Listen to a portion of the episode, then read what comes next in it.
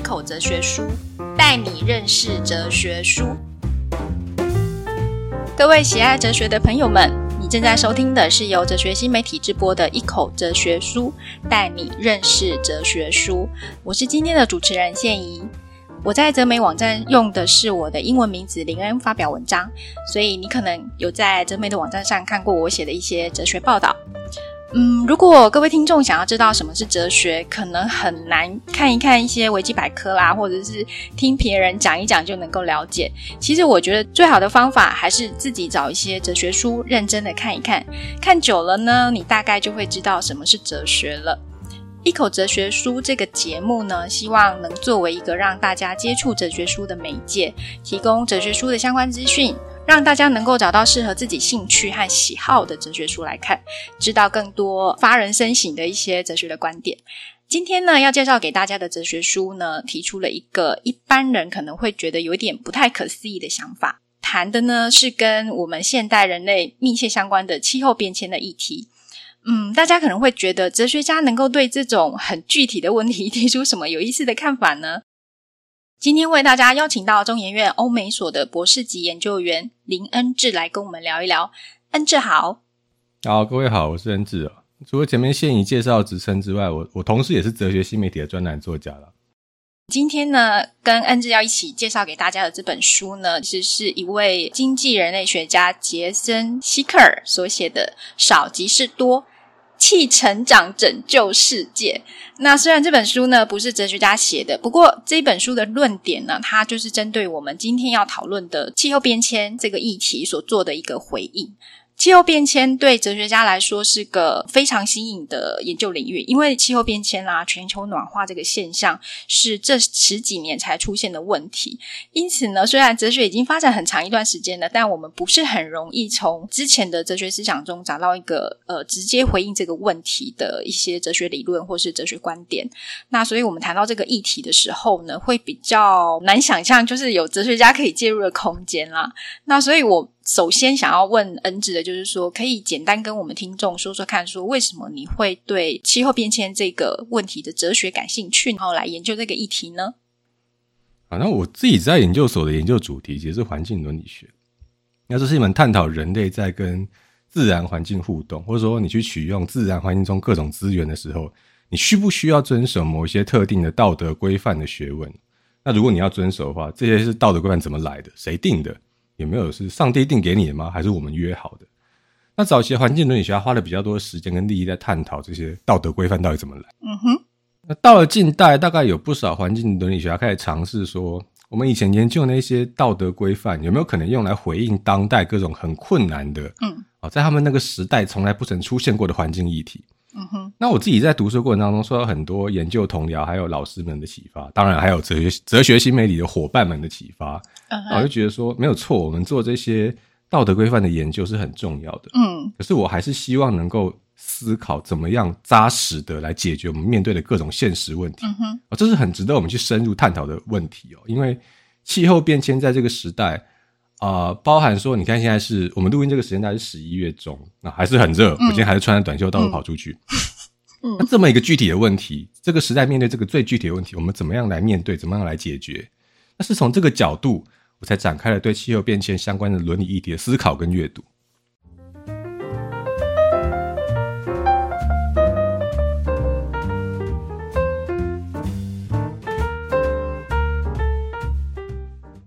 嗯哼哼哼，听恩之这样说。呃，我觉得恩志算是一个蛮入世的哲学家，这样子。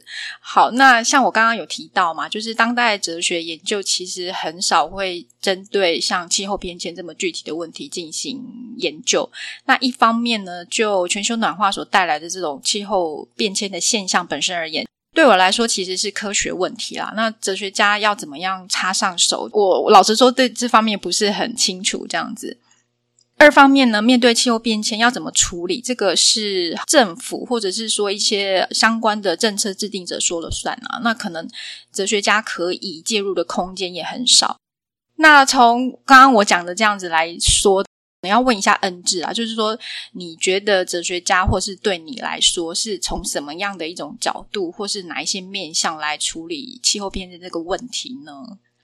呃，我不晓得听众晓不晓得，就是我们有一个呃第二十七届的联合国气候变迁大会，叫 COP 二十七。我们在录音的时候应该已经开完了，嗯、今年办在埃及。嗯，那那个新闻报道有讲说，他们这次吵架吵得蛮严重的。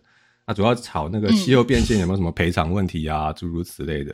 嗯，那看起来进度不是很理想，很多国家就赔偿问题说啊，你要赔或者我要我要收钱，我我不要赔，这样吵来吵去。嗯，那除了这个 COP 会有一个结论之外啊，联合国其实有个专门的委员会，叫做联合国政府间气候变迁专门委员会。这个头衔很长的，我们一般就直接简称它叫 IPCC。嗯，好，IPCC 每年会有一份报告书。嗯，这份报告书会会诊当年度的事件碳排状况，然后他们各种最新的气候变迁的研究。哦，那他们提出了各种建议，这些东西其实都会送到世界各国政府的手中，它是开放的资料，要我们也可以去下载。那你打上 Google 打 IPCC 就找得到了。可是政府有这些资料，那最后来制定政策是谁啊？就是政治人物嘛，对不对？他们拿到这个资料，好，那我们来想他怎么制定这个气候变迁的政策。嗯，对。可是政治人物在制定政策的时候，他们首先考虑的，通常啦，不会是我们这些哲学家的建议。嗯。可是他们也不太会考虑科学家的建议。因为在大部分的情况，对，就是大部分情况下，你要想他们可能是谁选票啊？嗯，怎么样可以在下次选举取得最多的选票嘛？民主政治就是这样子。嗯，那绝大部分选民关心的是什么？一定不是气候变迁啊，一定不是说哎，再过二十年气候会上升几度？他们关心的是柴米油盐酱醋茶的价格，是啊，是电费的价格，对，是瓦斯的价格，是汽油费的价格。嗯，我的汽油费又涨了两块钱，那明天去加油又要多加几十块，啊，好贵这样。那所以。这时候，如果你看像我们这种科学家跑出来说，气候变迁真的很严重，请政府赶快要制定这个节能减碳的政策，赶快把火力发电厂都关掉，把那个能源价格调上去。你看这种建议会不会被打？一定会被打的。它会为社会大众的生活带来很大很大的冲击。啊，所以对民主政治底下选出来的政治人物，他不会优先考量我们的建议啊，不然他就不用选啊。嗯，那我们今天要聊这本《少即是多》。它其实就是尝试在告诉我们，他说服我们这些人，说服社会大众，说服政治人物，其实我们有很好的做法，我们可以在不为大众的生活带来巨大冲击的前提下，我们还是可以很大幅的减少碳排放。是。那在进入我们下一个问题之前呢，我们先来讲一下我们今天讨论这个主题，就是这本书少即是多。能不能先请恩智跟我们介绍一下，说这本书的内容大概它的主旨是在讲什么？好，这个少即是多这本书的全名是，我们也有在标题提到，它是《气成长如何拯救世界》。嗯，那如果你去查这个作者杰森希克尔他的个人网页，嗯，他还说我是一个经济人类学家，对，哦，他不是哲学家，不是政治学家，不是经济学家，经济人类学家，对。所以这本标题当中的气成长，其实就是放弃我们现在对经济成长的追求。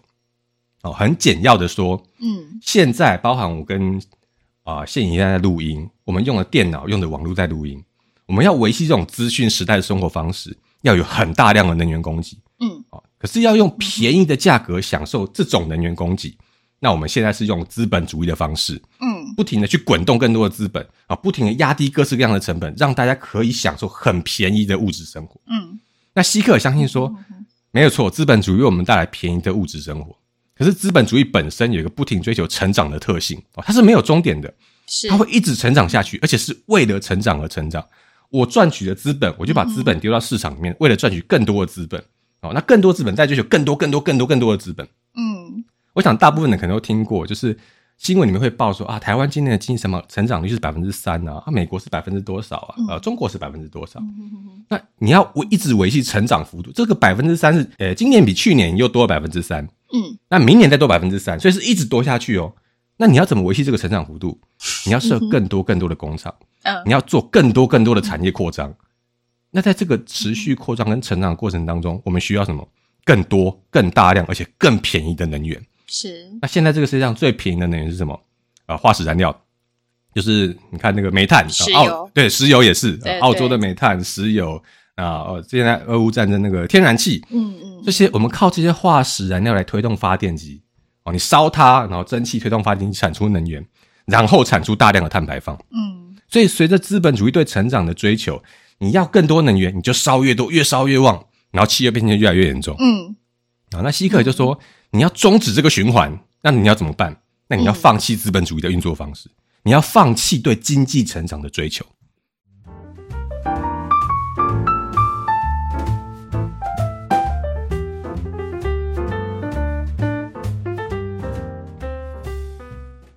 哎，听恩智这样讲啊，就是放弃资本主义这种运作方式，听起来对我们现代人来说，好像真的是蛮骇人听闻的。那这本书，或是说呃提出类似主张的这些哲学家们或思想家，他们到底要 用什么理由，或是什么样的论证来说服我们说，我们应该要放弃我们现在既有的生活模式呢？因为毕竟像刚刚恩智有讲到嘛，就是比如说我们现在在录音要用电脑啊，用。晚上要开电灯啊，等等等，这个现代文明的运作其实已经高度的仰赖这个能源了。我们一般人大概不太可能说为了要救地球啦，然后就是或是节能减碳等等的这些，然后放弃我们现有的这种生活模式。恩智刚刚讲都是气成长这种方式，到底要用什么理由说服大家呢？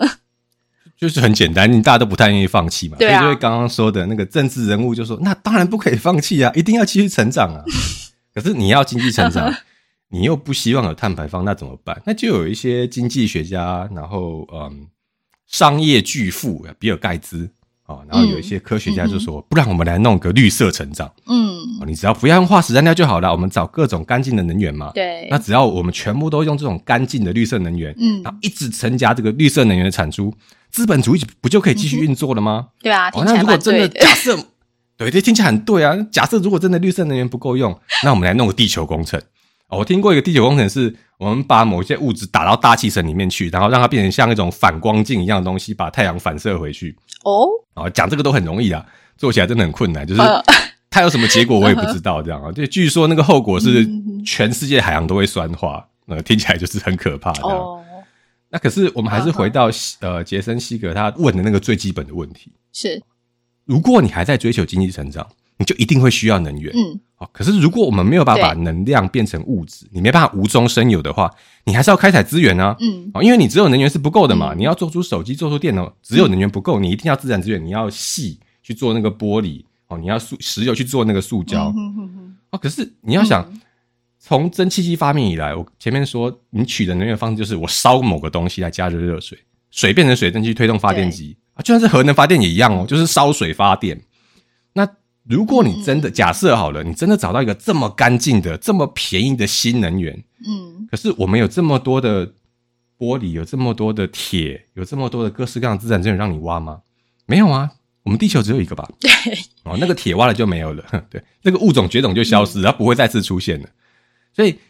能源需求是我们要放弃经济成长其中一个理由，它只是其中一个理由，并不是说解决能源需求我们就解决了所有问题。嗯嗯嗯。西格相信我们要检讨的是，你为什么要不停的追求更多能源跟资源？为什么我们还要继续使用这个我们知道很快很快就会走上死路的经济发展模式？嗯，听恩智这样说啦，那这个问题呢，可能比我们大家原先想的严重多。因为好像我们以为绿色能源可以解决这个全球暖化的问题，但是好像问题的症结点并不是在这。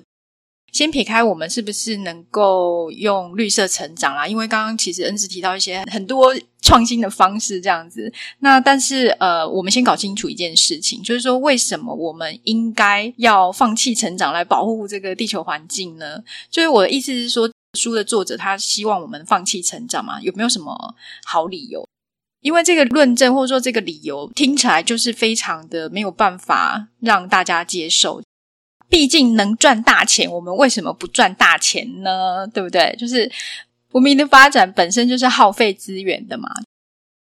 但是我觉得刚刚恩智的话听起来有点意思，像是说成长本身就是一个错误。那可是如果我们不追求成长的话，那就好像会变成就是让文明发展停滞，然后我们好像也没有办法去发展其他的科技。变成好像我们只能追求，比如说基本的温饱，能够活下去就好了，这样子。那所以我有点好奇，就是说这本书的作者西克尔他有没有提出一些好的论证来说服我们说，呃，换一种文明发展的运作模式，大概是会是什么样的方式？就是说资本主义的这种呃文明发展方式，也就是说恩智这边提到的这种追求成长这件事情啊。要怎么样跟一般大众，或者说想要知道答案的人，告诉他们说这件事情到底有什么错，以至于说我们应该要认真的去思考所谓的停止、继续，或者是说一直追求成长这件事呢？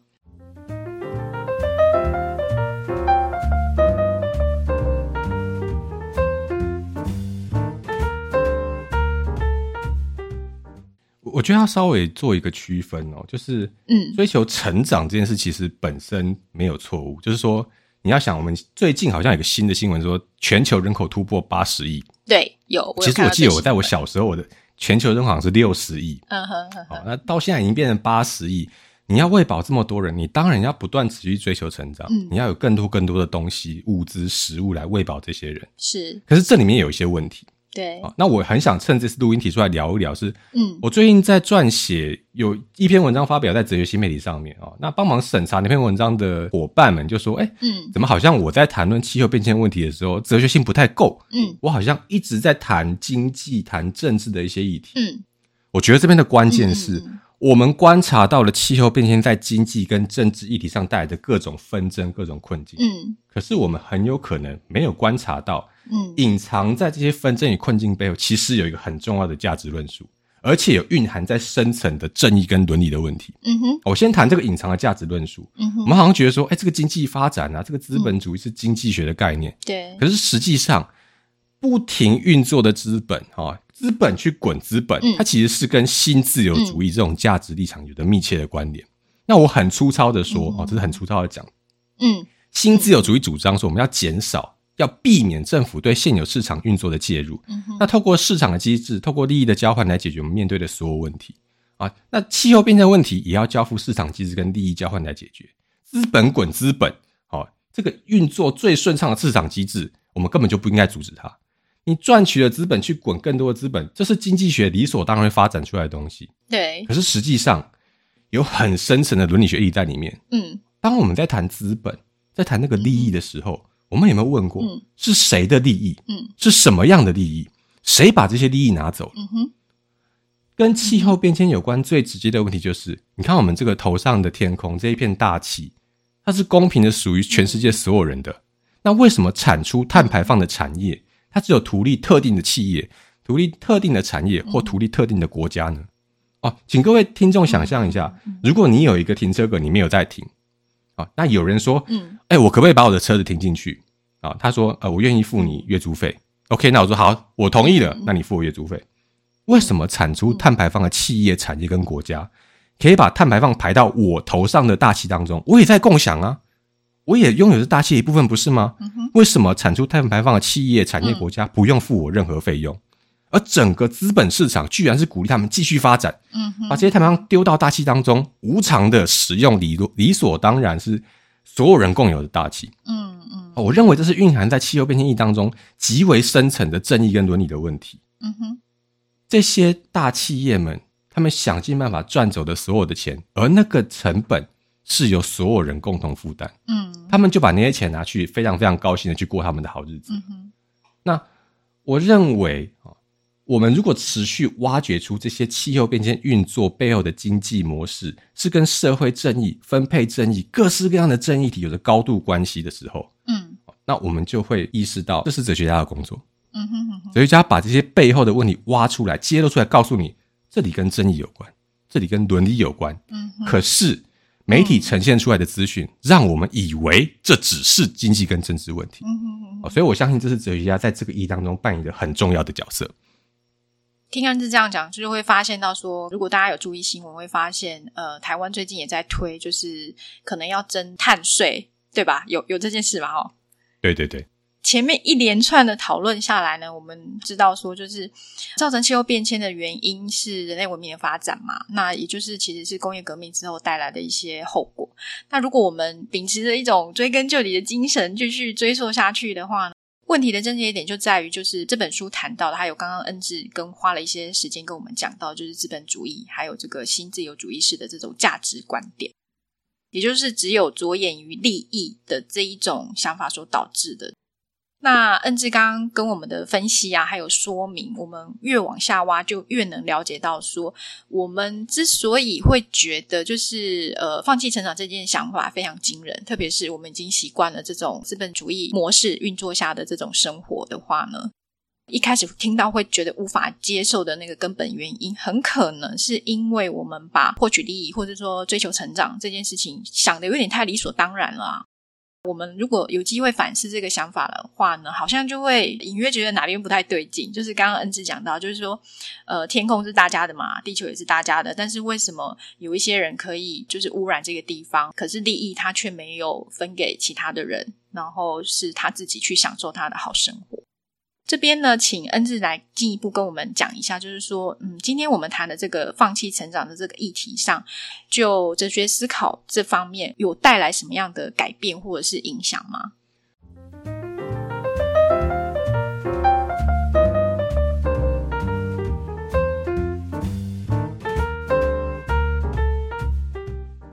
最主要的改变呢，我希望如果透过阅读这本书，嗯，听众跟读者能够得到一些。我相信是心态上的改变，就是我前面提到对效益的质疑。嗯哼，我们一直以来认为资本主义是推动现代社会进步的原动力。嗯，可是当我们开始问，到底赚取的是谁的效益？是什么效益？是谁拿走的效益？嗯，你要想，这是这不是什么新的问题，我们只是在现有的议题上挖掘出我们不曾留意到的问题。嗯哼，这就是哲学家工作哦，把你没有意识到问题把它呈现出来。嗯，那包含现在刚刚讲的，或者我们今天讨论中这些呃。大企业们把碳排放排到大气当中，嗯，那最直接有一个很重要的问题就是海平面会上升，嗯，哦，因为当全球温度越来越高的时候，那个冰山持续溶解，海平面慢慢慢慢上升，嗯，那请问那些小岛居民要往哪边去？嗯，哦，有些像那个马尔蒂夫这种小岛，他们那个就高出海平面两公尺、三公尺，所以你只要这个海平面上升两公尺、三公尺，整个岛屿就不见了，嗯，几万个人的家园就从此永远失落了，嗯嗯，哦，所以。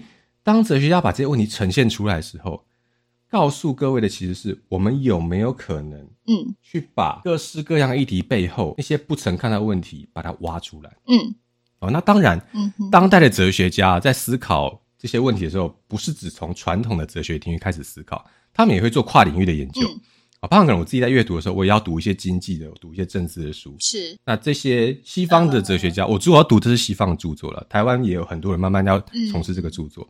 那就西方目前研究来说，他们做了一些复合型的啊、呃、整合式的跨领域研究之后，他们想要找出一种务实的解答。是，当我们开始思考经济持续的成长是必要的吗？哦，而且我们开始意识到，哎，这个背后是新自由主义，我们怎么样去对抗新自由主义？我们怎么样去找出这里面的正义跟伦理的问题？我们怎么样重新分配那些利益？哦，我们不要只图利特定的人。如果我们从这个角度，从正义跟伦理的角度去切入这个气候变迁的问题。我相信，嗯，可以打开更多更多讨论这个议题的可能性，嗯，而不只是想说气候变迁就是经济跟政治的问题。不是的，打开这些可能性，也就代表有更多更多的解答值得我们进一步的探索。是，呃，恩智刚刚提到这个打开更多可能性这件事情，我自己觉得是至少啦，就是说在全世界还有台湾都有在发生。譬如我刚刚前面有提到说征这个碳税嘛，就是公平起见，你既然要制造污染，那你应该就是缴点税给那些没有制造污染的人。还有就是我前几天其实偶然有看到一个听起来很创新的解决方式，叫做碳红利普发。或者叫做碳定价收入回馈于民，那细节我不是非常清楚，但是它方法好像是说，让每个人每个月或者是一定时间能够收到一笔碳定价的这种回馈金，就是让人民可以摆脱一些大财团啊，特别是像石化就是制造污染的这些财团的绑架，然后因为你你可以收到这个钱嘛，所以就可以直接呃成为促进政府改变政策的一个影响力。那我觉得这些方法，就是比如说碳税啦，或者是说刚刚讲到这个碳红利普发这些方法，其实它还是奠基在我们人类 好像有一种追求利益或者追求成长的、追求好处的这种心态上提出来的解决办法。可是根本上可能还是像刚刚恩智讲的，就是一些观念的改变，就是资本主义它所导致的这种极端的、过度的这种利益的获取，或是过度追求成长的这种价值观本身，是不是出了什么问题？那只有当我们的想法或者是态度有一些改变的时候，我们比较有可能去做出一些不一样的行动，然后去促成一些不一样的政策。那除了今天介绍的这本《少即是多》之外呢，想问一下恩之，就是说还有没有一些其他跟我们今天谈到的议题相关，可以让我们的听众呃吸收到一些比较新的观点的好书，可以推荐的呢？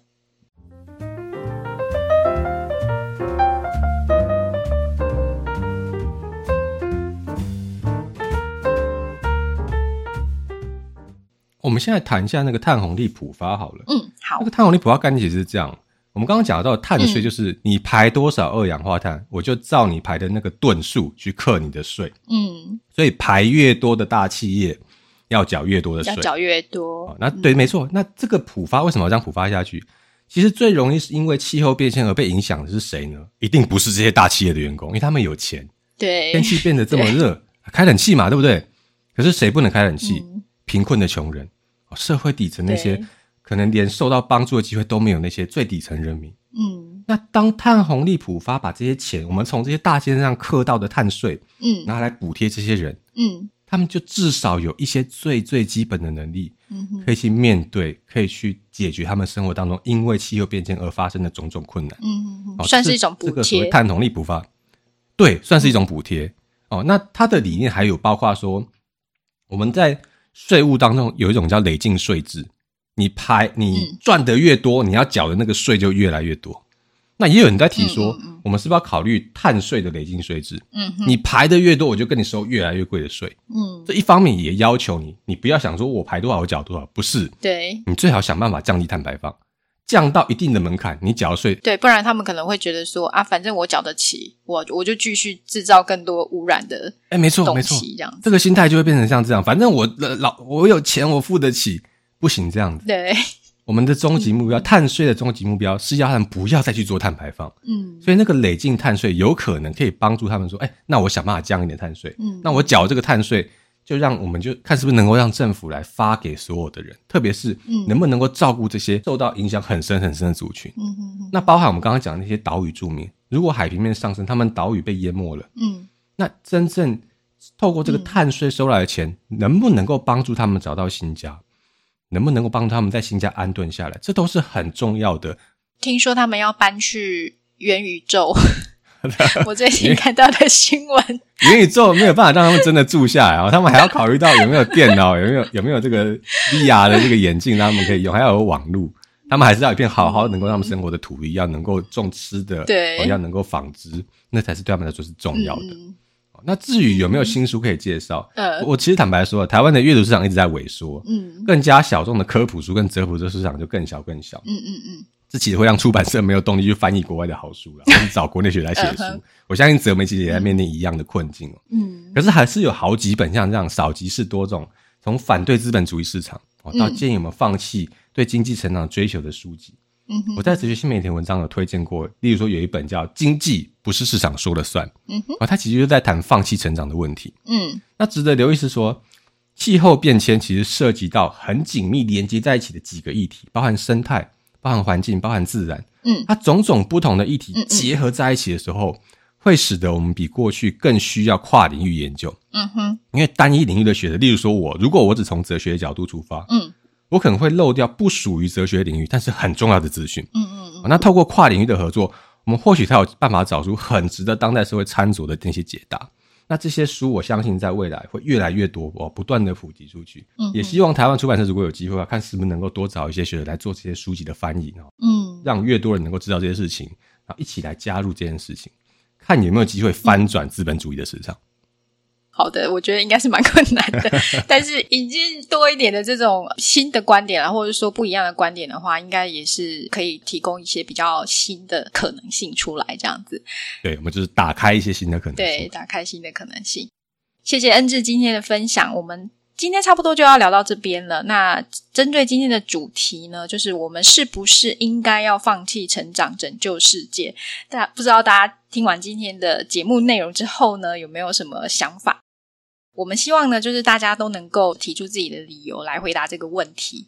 那针对今天这个议题呢，也欢迎大家留言跟我们分享你的看法。如果你还是不太知道怎么回答这些问题的话呢，可以到图书馆去找我们今天介绍这本书来阅读，然后花点时间，呃，好好思考自己是不是把资本 主义。还有这个追求利益啊，还有追求经济成长这件事情，想太单纯了一点，而没有注意到说这个观念有可能会带来一些可能我们不是很希望的后果。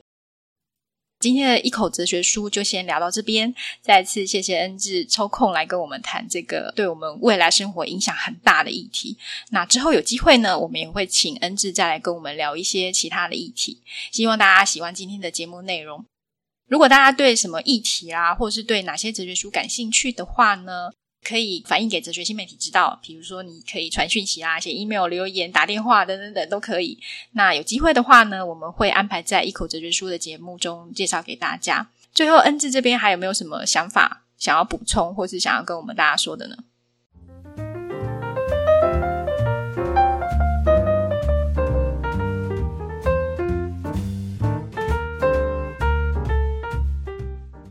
我想有一件事情值得也提一下啦，就是，嗯嗯，台湾的人民哦，或者说我们台湾在制定一些气候变迁、环境保护的政策的时候，我们其实思考的都是土地，是我们脚下踩这片土地，因为我们毕竟是陆地上的生物。可是我们其实没有想象到，台湾是一个海岛，诶，台湾是一个四面环海，而且高度仰赖海洋的海岛。嗯，那我们是不是曾经思考过把海洋也纳入我们的政策当中？嗯哼哼哼，我们有没有想过？被海洋包围的这个海岛，其实是脱离不了海洋的。我们政策制定也不可以不把海洋纳进来。嗯、那这方面的思索跟研究，我想也许在未来也会有更多的学者进来做。嗯、还是希望大家能够多多支持哲学新媒体，也 许希望有更多的人在这边发。然后我自己也应该要来多写一些跟这个主题有关的东西，这样。好哦，期待你的文章。呃，好，那谢谢恩智的呼吁。呃，我顺便讲一下啦，就是说，哲美其实不太是一般意义下的这种公司或者企业，甚至可能有一点反市场的这个倾向。因为我们常常鼓励大家要独立思考啊，多多理性思辨啊，然后今天甚至还呼吁大家要呃好好的反省这个资本主义。但是如果真的大家呃觉得要放弃资本主义等等等的话，或者说我们的推广蛮成功的，那可能哲媒很难运作下去啦。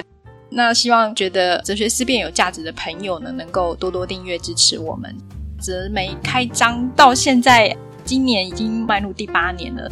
那哲媒最近有八周年的活动，其中呢也有考虑到大家的这个订阅效益，这次呢有推出缴一年就送一个月的优惠订阅方案。有兴趣的听众呢，就请到哲媒的官网来订阅我们喽。谢谢大家今天的收听，我们下次再会喽，拜拜，拜拜。一口哲学书，带你认识哲学书。